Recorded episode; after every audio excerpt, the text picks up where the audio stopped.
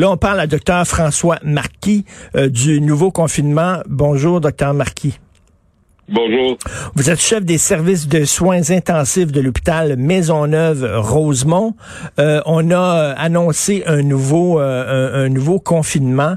On serre un peu la vis aux gens euh, pour protéger le système de santé. J'imagine que dans votre milieu, vous devez respirer là.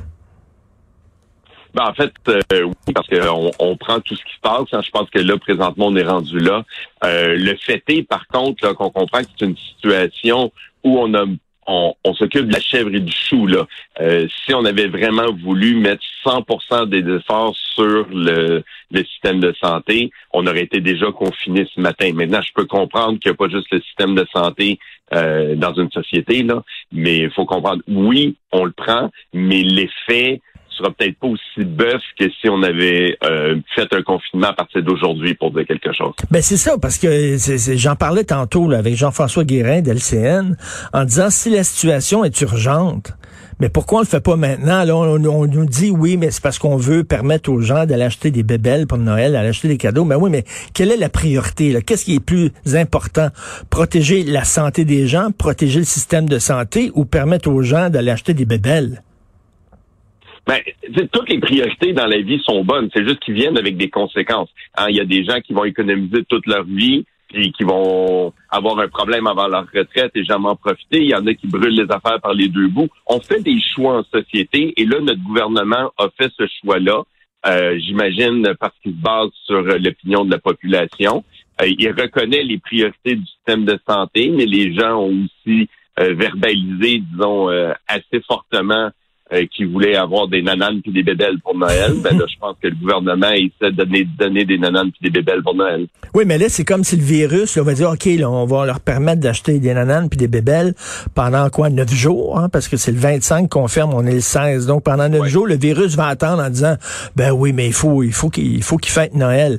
Ça pas non, il attendra pas le virus. le virus, là, il n'y a pas de personnalité, il n'y a pas de compréhension, il, il se base pas sur le mérite. Le virus, c'est le virus. Il se base sur les contacts.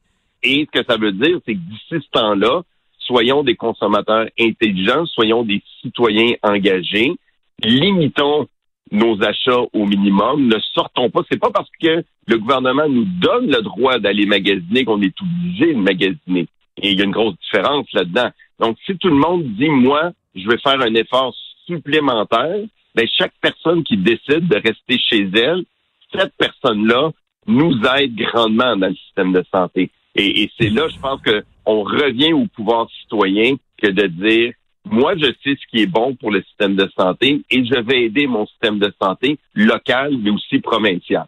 Je racontais tantôt une histoire. Euh, j'ai parlé à ma mère qui a 86 ans, qui vit dans une résidence pour personnes âgées. Son voisin s'est cassé une hanche. Euh, ça arrive souvent chez les personnes âgées. C'est extrêmement douloureux. Ça fait longtemps qu'il attendait son opération. Il devait se faire opérer cette semaine. Il était tout content. Il a reçu un appel. On ne peut pas vous opérer. On est débordé à cause de la COVID. On doit reporter ça à une date indéterminée. Il a éclaté en sanglots c'est un pauvre, c'est un vieux monsieur, il est tout seul, il pleurait, il dit, je vais souffrir encore. Mais c'est ça, là. C'est ça, l'impact sur le système de santé. Ça, c'en est un exemple, ça. C'en est un exemple criant et qui est malheureusement très réaliste. Il faut comprendre qu'on n'arrête pas de s'attarder à ceux qui meurent de la COVID. On est tout mm. content parce qu'il y en a moins qui meurent. je suis content, moi aussi, qu'il y en ait moins qui meurent. Mais toutes ces personnes-là dont on doit s'occuper utilisent les lits, utilisent les salles d'opération, que euh, d'autres auraient dû avoir. Et il y a cette souffrance-là non COVID. Et, moi, je dis souvent qu'il faudrait calculer le nombre de, de, de, de souffrances et de morts associées à la COVID en conséquence. Mais quelle bonne, quelle bonne idée. Quelle bonne idée, parce qu'effectivement, moi, des fois, je parle à des gens qui trouvent qu'on en fait trop, que le gouvernement est trop sévère, que regardez le nombre de cas puis de décès, c'est pas si élevé que ça. Mais je dis oui, mais il y a, il y a des dommages collatéraux vous ne prenez pas ça en compte, les dommages collatéraux? Et il y a plus de dommages collatéraux qu'on pense parce que comme le COVID euh, va avoir des effets sur toutes les il y a personne qui se fait opérer pour un COVID, sauf si on a besoin d'une trachéo. Pourquoi les salles d'op sont fermées? Parce que tous les lits sont occupés. Et, et c'est ça qu'il faut comprendre.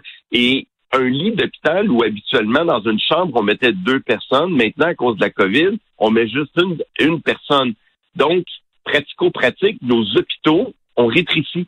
On a moins de capacité de lits. Il y a des lits dans chacun des hôpitaux qui ne sont pas utilisables, soit à cause des, euh, des confinements, soit à cause du manque de personnel. Et tous ces lits-là, c'est des lits qui iraient à des gens électifs comme le monsieur euh, donc je fais des exemples. Et ce drame-là est répandu partout dans le Québec.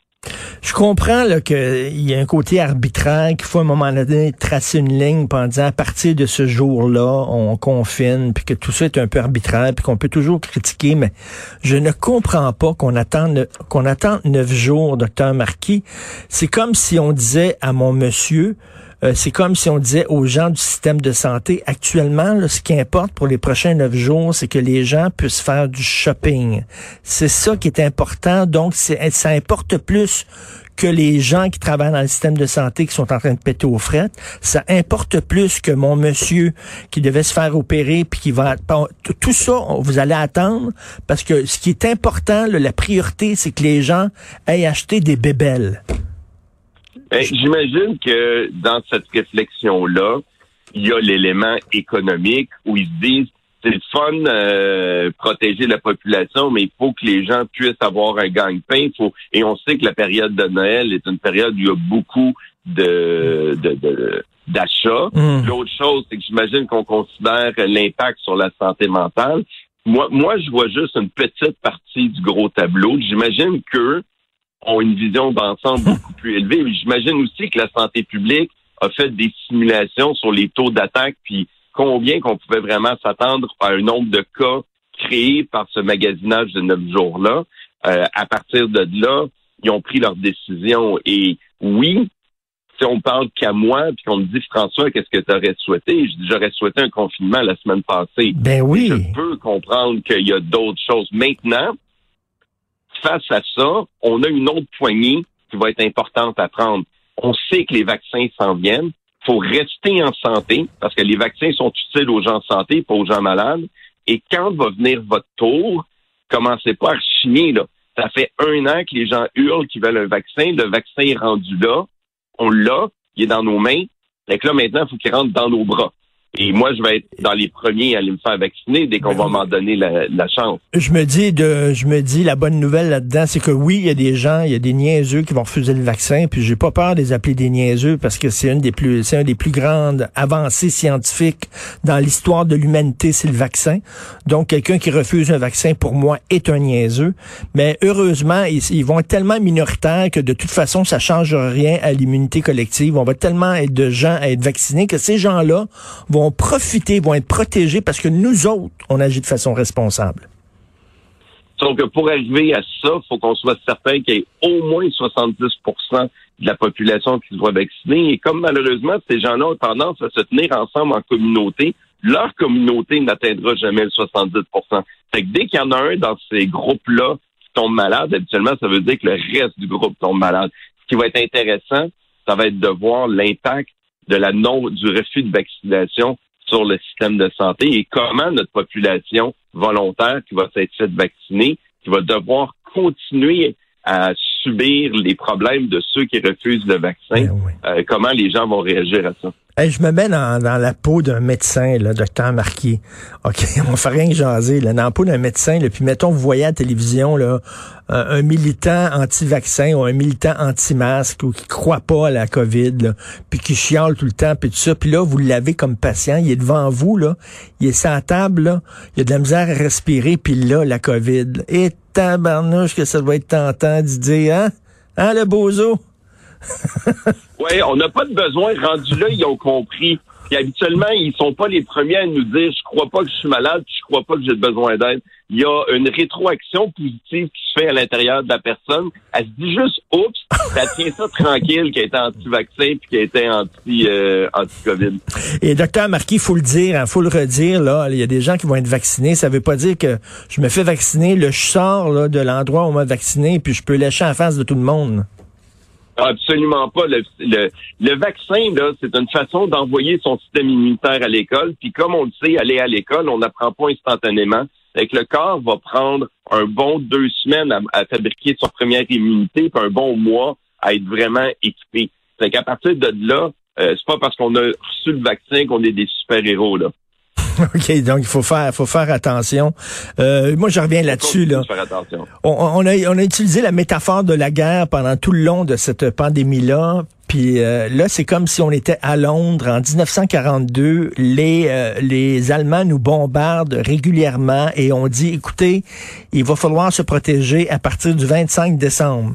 À partir du 25 décembre, allez dans vos bunkers, vous protéger, mais d'ici là, vous pouvez aller dans la rue sans aucun problème. C'est un peu ça. C'est tellement... C'est absurde. Vraiment. Ben, j'aime l'image. si j'avais, mais je pense que on avait dit ça aux gens à Londres en 42, ils auraient dit ouais, je vais sortir de mon bunker quand j'aurai vraiment, vraiment pas le choix, puis m'a surveiller les rues par lesquelles je vais passer. Mais effectivement, il y a un élément de dangerosité qui est très aléatoire, comme quand il pleuvait des V2 sur Londres. Exactement. C'est pas parce qu'on nous permet de le faire qu'on doit le faire. Docteur François Marquis, je vous lève encore euh, mon chapeau à vous et bien sûr à tous vos, collègues, confrères, consoeurs qui tenaient ce système-là à bout de bras. Euh, on va passer à vous dans le temps des fêtes. Je vous souhaite, je vous souhaite malgré tout de joyeuses fêtes. Merci. Merci, beaucoup à vous aussi. Merci, docteur François Marquis, chef de service des soins intensifs de l'hôpital Maisonneuve-Rosemont.